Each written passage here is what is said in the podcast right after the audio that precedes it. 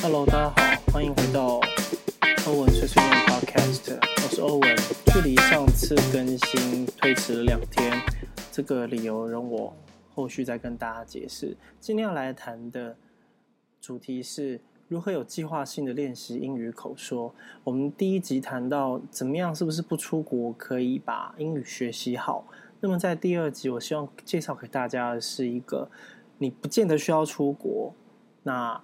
你又可以在这边遇到外国人，还不是呃用线上家教付费，或者是你要跑到师大国语中心去搭讪外国人。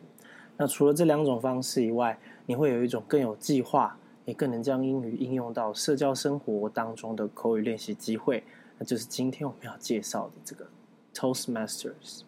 那今天的内容我会谈分以下几个部分。第一个是什么是 Toastmasters 这个国际演讲会？我要怎么去参加？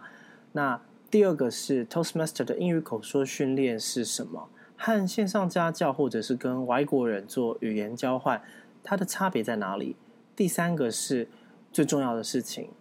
既然参加了这个口语练习的组织去做口语练习，那它的具体帮助是什么？我自己会以我去参加 TOEIC Speaking Test。的这个例子哦，多益的口说为例子。那我觉得我在那个考试里面，但我是第一次考，而且那天扫声，我的声音不像现在那样，我声音那天应该像是大概是这样，基本上是没有声音的状态去考试。那虽然不算理想，但我觉得可以聊一下 TOEIC Speaking Test 跟 Toastmaster 这个口语表达训练当中哪些地方相似，以及我从 Toastmasters 得到了什么样的帮助？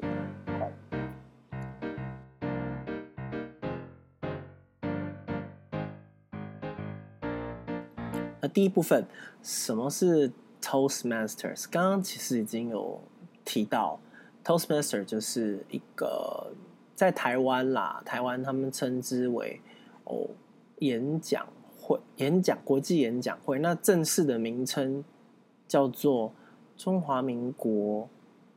国际演讲协会。那你如果今天在 Google 上面输入说这个 Toastmasters，然后空格 Taiwan，你就可以直接连到中华民国国际演讲协会的网页。那为什么要提到这个网页呢？通常，呃，我们不知道怎么加，或者说，哎，想要知道这个这个协会内容是在干嘛的时候，我们可以透过它的官网去了解一下。那 Toastmaster 其实基本上它就是一群人聚在一起，哦，那每个通常是一个礼拜，好像隔周，就是可能例如说这个礼拜四有一个他们所谓的聚会例会，那再隔周四就是下下周四，就是隔两周，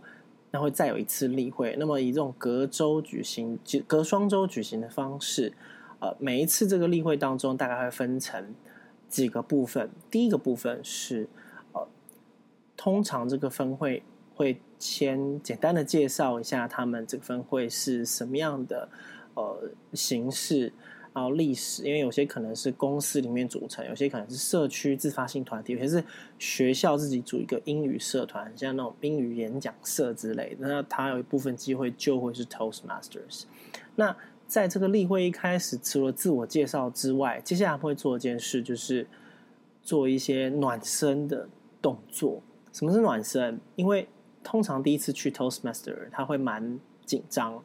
可能本来就没有在讲英文的，突然闯进了一个大家都在说英文的地方。呃，其实对于要开口说英文的人哦，他练习来说是有一点困难的，甚至无法。就不知道一开始我要讲什么，Hi，Are you？or 那那个，其实你们一开始有点钝，那特别就需要这样子的一个暖身，有点像是 warm up，让大家把这个气氛和缓。通常这个游通常会用带游戏的方式，或者是可能哎唱歌，像呃台北有一个叫 TGIF 的国际演讲会，哦，那他们就是一开始都会。代唱一个会歌，那唱完之后，可能大家可能也开嗓了吧，气氛比较热络一点，他们就会开始进入到下一个部分。那 Toastmasters 里面每个例会最重要的部分就是这个 Prepare Speech Session，那中文叫做就是主题演讲。事实上，在 Toastmaster 的训诫里面呢，每个人加入这个组织，你都会在线上哦。现在未来是线上，以前他会发给你一本 Handbook，那 Handbook 里面有十个 Project，从一开始的这个。初试提升，可能先学习自我介绍，接下来是如何有组织的演讲，就是组织你的演讲内容，或者是说可能某个部分强调你的语气抑扬顿挫，你的声音怎么样让它丰富化，哦，称作 vocal varieties 这样的东西。透过这过去透过这十个讲次的训练，那最后你会得到一个 title 叫 CC 哦，就是 Competent Communicator。就是代表说，你最近完成了最初的十个演讲 project 的训练。那但是因为后来 Toastmasters 它在去年的五月以后，采用了一个新的教育课程方式，叫做 Pathways 这个学习途径。那总共至少我记得现在应该到十还是十一个学习途径，所以大家可以针对自己想要尝试的这个学习途径上面，不只是。就是单纯做演讲，有的可能是强调在什么做简暴力，有的可能是说，诶，如何激励你的队友，有的可能是教导你如何去做一个好的领导者。那有些可能是强调说，诶，怎么样去做沟通。那诸如此类，这个十个、十一个的这个学习途径，都会来会在 Toastmaster 总部的网页上面。那通常就是你像网像要不我们像网络学习一样，你登登入账号进去，当然前提是你已经缴费哦。作为缴费会员，你登入进去之后，选择自己的 path，那上面会有线上教材，还有你在准备这个演讲 project 时候需要注意的事情，以及作为你的这个评论者吼。那他应该要怎么样来去评论？这边补充说明一下，为什么呃会谈到评论者？因为一个例会的组成，说像刚刚讲的暖身，接下来是主题演讲之外，那么主题演讲者他们在活动的例会活动的下半场，一定会有一个所谓的个别讲评者，就是 individual evaluator。他们我们在那个下半场称之为这是 evaluation session 讲评的段落。那主要这个 individual individual evaluator，他就在评论这个 prepared speech speaker 他讲的东西。通常一个例会会准备二到三个演讲者，那相对应的，他就会有两到三个讲评人。哦，那在正式讲评开始之前，夹在主题演讲跟讲评之间呢，通常还会再有一个就是即席演讲，那他们称之为。Table topic session，那 table top 就是因为每一次哈例会里面，通常分会会为当天的这个例会定出一个主题，例如说主题可能会是啊、best trip ever，或者是说啊、以我所属分会这一次的那个主题来，他们好像就是说是一个叫做 change，那这什么意思？你每个参加的人，包括你从呃。主主讲者到你是讲评员，或者是你是这个 table topic speaker 哦，即席演讲被抽到，因为这是即席嘛，哦，被抽到的人，你都要先讲一段简单跟这个主题有关，当然是用英文。你可以是说任何事你想到跟 change 有关的，或任何跟哦 best trip ever 最棒的旅程有关的这个事情，你都可以简单的讲一下。那在即席演讲里面，为什么呃跟主题有关？因为 table topic 会有一个主持人，他会去出跟这次主题有关的几个问题。他可能就会问你说，举例来说，他可能问你说，What's your、uh, most precious memory during your trip？你在旅程当中最珍贵美好的回忆是什么？哦，然后又或者是说，嗯，What's your worst memory during your trip？哦，你旅程当中最糟的是什么？他可能会针对这个旅途这个东西去做一系列的呃问题提问，可能通常三到五或五到七个，端看 table topic 的时间而定。那在这样子的情况底下，通常你被点，然后你会在那被点的时候之前，因为通常主持人会先念念一段这个主这个题目，念完之后，他就会可能随机选或者是暗装，不知道都有可能。那你就会被邀请上台做一个至少一分半钟的即席意见发表。那我觉得这个东西对我后面考 TOEIC Speaking 蛮有帮助的。那原因等下说。好，那他的口语训练跟线上家教或是外国人的语言交换差在哪里？通常线上家教或者是外国人的语言交换，因为他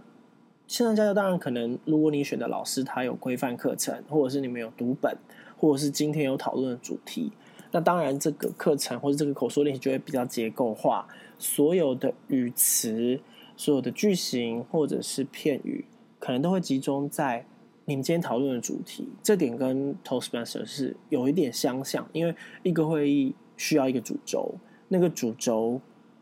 贯穿今天整个全场，所以当你今天分享，你不会变成说，呃，我今天到底要讲什么？不知道。那当你参加这个例会的时候，就一如你线上家教课程当中，今天这堂课就是在讨论什么，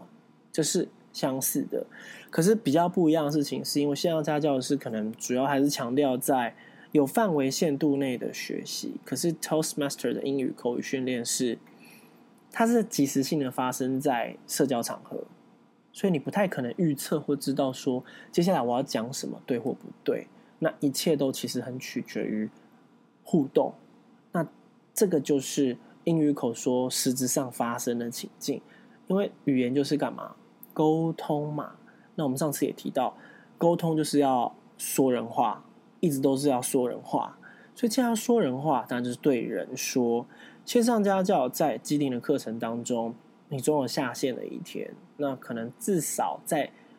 有限的时间内，对话是可以被预期的。不过在 Toastmaster 的社团活动里面，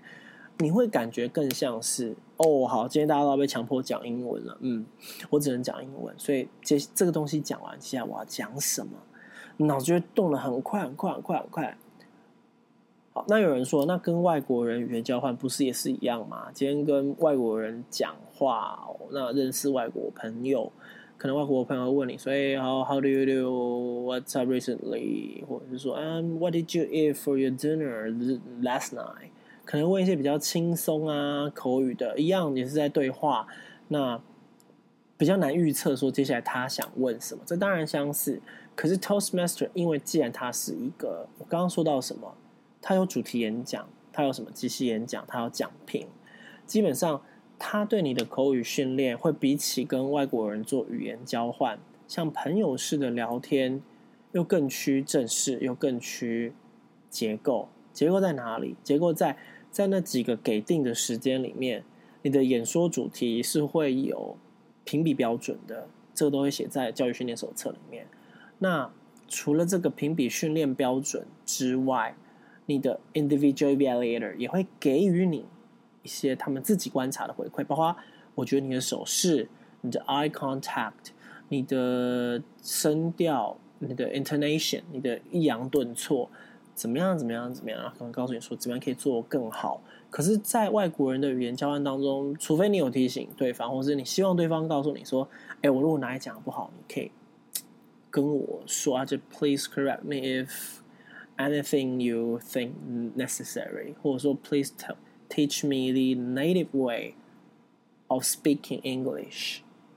那除非是这样子，否则你跟外国的朋友在做语言交换的时候，你们就是自然的对话。当然，它有它的好处，可是呢，你不会有意识的去注意到自己的哪一句话可以怎么说。毕竟语言交换是轻松聊天，而 Toastmasters 是国际演讲协会，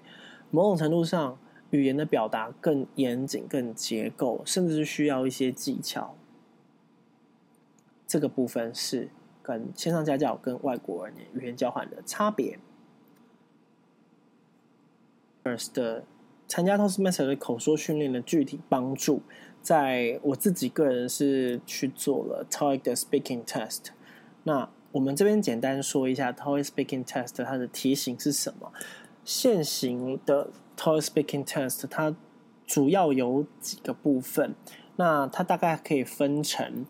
题数是十一题，这个其实你可以在多益的网站官方网站上面去查得到哦，都看得到。我这边一并先跟大家介绍，前面几个部分包括朗读一段英文短文，那它有两题，然后他跑出一张照片，他要上机考试，去电用电脑考，然后描述荧幕上面的照片内容，这是一题。接下来三题，他会设定一个题目的情境。请你回答与日常生活有关的问题。那接下来就是叫三题，接下来就是依据题目的资料应答。他会给你一段资料，通常可能是哦，很像我那时候考试，他是给我们一个会议的议程表。那这个议程表，它就是你可能看什么时候什么发生，接着他出题就会问说，有人打电话来，他想要怎样怎样怎样，请你接着回应他的这个需求。那你就会依据你题目上面看到这个议程的时间表，回答他，告诉他说：如果你想参加哪一场演讲，请你在什么什么时候要抵达我们的会场？会场是在什么地方？如果你不知道，你可以跟什么人联系？基本上到目前这边都还好，它就是一个给的资料。根据资料 input 消化 output 产出去回答，我认为，嗯，在 Toastmasters 对我帮助最大的，在这个考试帮助最大的部分是在于下面的这两个大两个题组，就是第一个是提出解决方案，它给你一个设定情境，但是呢，没有任何呃特别可以参照的资料，它当然会给你基本资讯，可是你可能要提出对策。提出解决方案，例如我那个时候考试，他是考说，呃，我是电话客服专员，有一个人买了我们的，呃，他打电话来，他想要去退款，因为他觉得他买贵了，而我们这边并没有及时的在他希望申请退款做及时的处理，并没有去回他的 mail，那所以他希望我们可以尽快有人打电话回去给他，然后告诉他一个可以解决的方案，那这其实就蛮。我觉得是蛮及时的，虽然你看到题目，你还有时间消化，可是你要脑洞组织一下这个结构事情的缘起经过，然后可能去推敲对方在意的地方，以及你认为你能够提出的比较好的解决方案，并且你要稍微修饰一下，组织好这个句子，回答出来。我认为这个东西其实在 Toastmaster 的 Table Topic 这种即席口说的时候是蛮有帮助的。那么最后一大题的陈述意见，在多一的 Speaking Test 里面，它是针对指定的议题来陈述意见，提出理由。例如说，Did you prefer outdoor activities or indoor activities? Why? 它有点像是呃雅思或是多一呃托福里面。后面会考的一个东西，叫你针对一件事。当然，托福它是写作，那雅思也有写作，就是针对一件事情的可能正面或反面，或是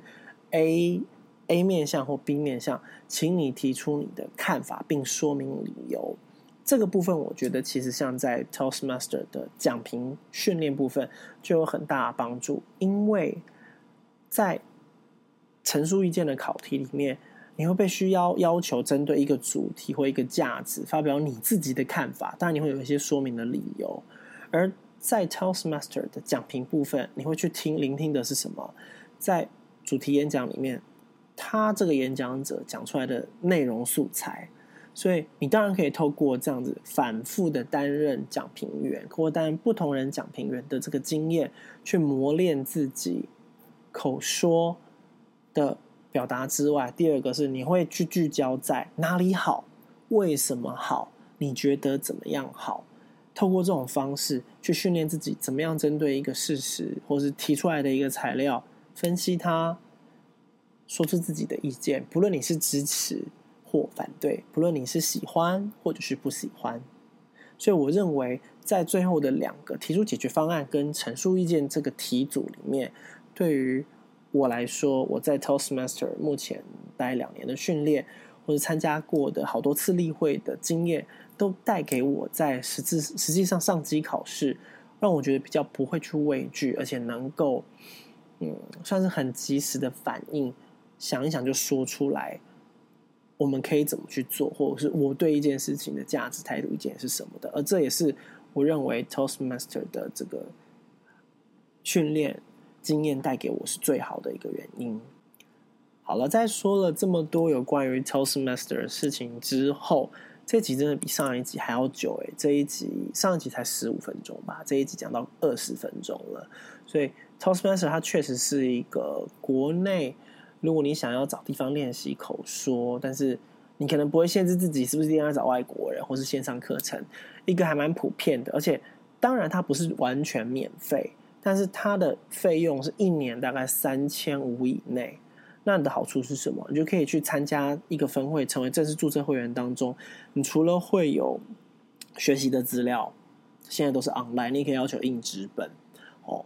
那你除了学习的资料、学习的影片跟技巧之外，你可以去不同的分会，反复的在你的这个哦会员有效，通常是一年啦。例如说，可能我这一年，我可以不不只在我自己的分会练习，有时候我们还是会去其他的分会，像去。拜访其他的 club 那样子，那在拜访其他的 club 之后呢，我们其实可以在其他的 club 去练习，而这个社交场会让你遇见不同的评论者，或是你会看到不同的演说者，他们用不同的方式表达同一个主题，或者是说，哎，你可以从其他人的演说当中发现到一些、学习到一些新知，或者是表达技巧，而这个对于你后续在自己回来拉回来做。进一步或是后续的 Toastmaster 的演讲主题的时候，是多少会有帮助的。那因为 Toastmasters 它就是一个以社交环境为场合，正式演讲为主轴，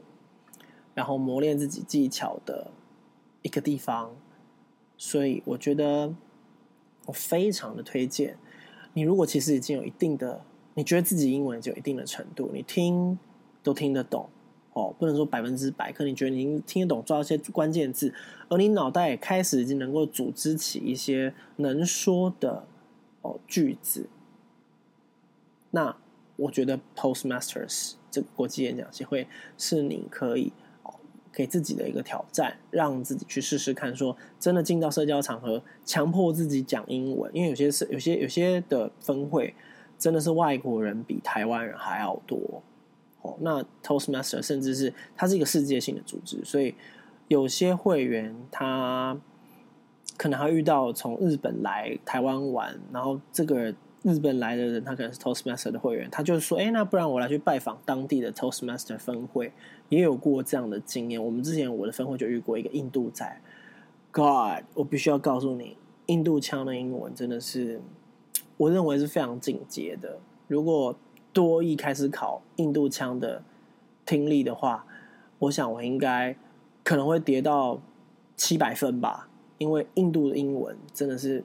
very very hard，非常非常非常难。好，那我们这一集的欧文碎碎念学英文就到这边结束了。如果你喜欢我的 podcast，呃，希望你可以在我的 SoundCloud 上面按下追踪订阅。那下一集，下一集，我保证还是会尽量在礼拜天的时候做更新。原则上，这个碎碎念学英文的分享是周日更新。那么，我同步也会将这个 podcast 的音档放在我的 Medium blog 上面。那我的 Medium blog 的名称叫做“大脑的田径场”。所以，如果你有在用 Medium 的话，你可以去 search 我的 Medium blog 是。呃，我看看，就是你可以输入 med https，然后后面是 m e d i u m medium dot c o m，然后斜线 slash，然后你可以加上，应该是加上 hyphen，哦，加上一个小老鼠，然后后面是 brainfield，brainfield，b r a i n f r e l d。Brainfield 就会看到我的文章，我的 Medium blog 主要探讨英语学习教学，或者是我生活当中遇到英语学习的一些资讯。那很欢迎听了部落格呃听了 Podcast 的朋友，也可以到我的 Medium blog 上面分享一下你自己对英语学习的看法。那我们下周日见，拜拜。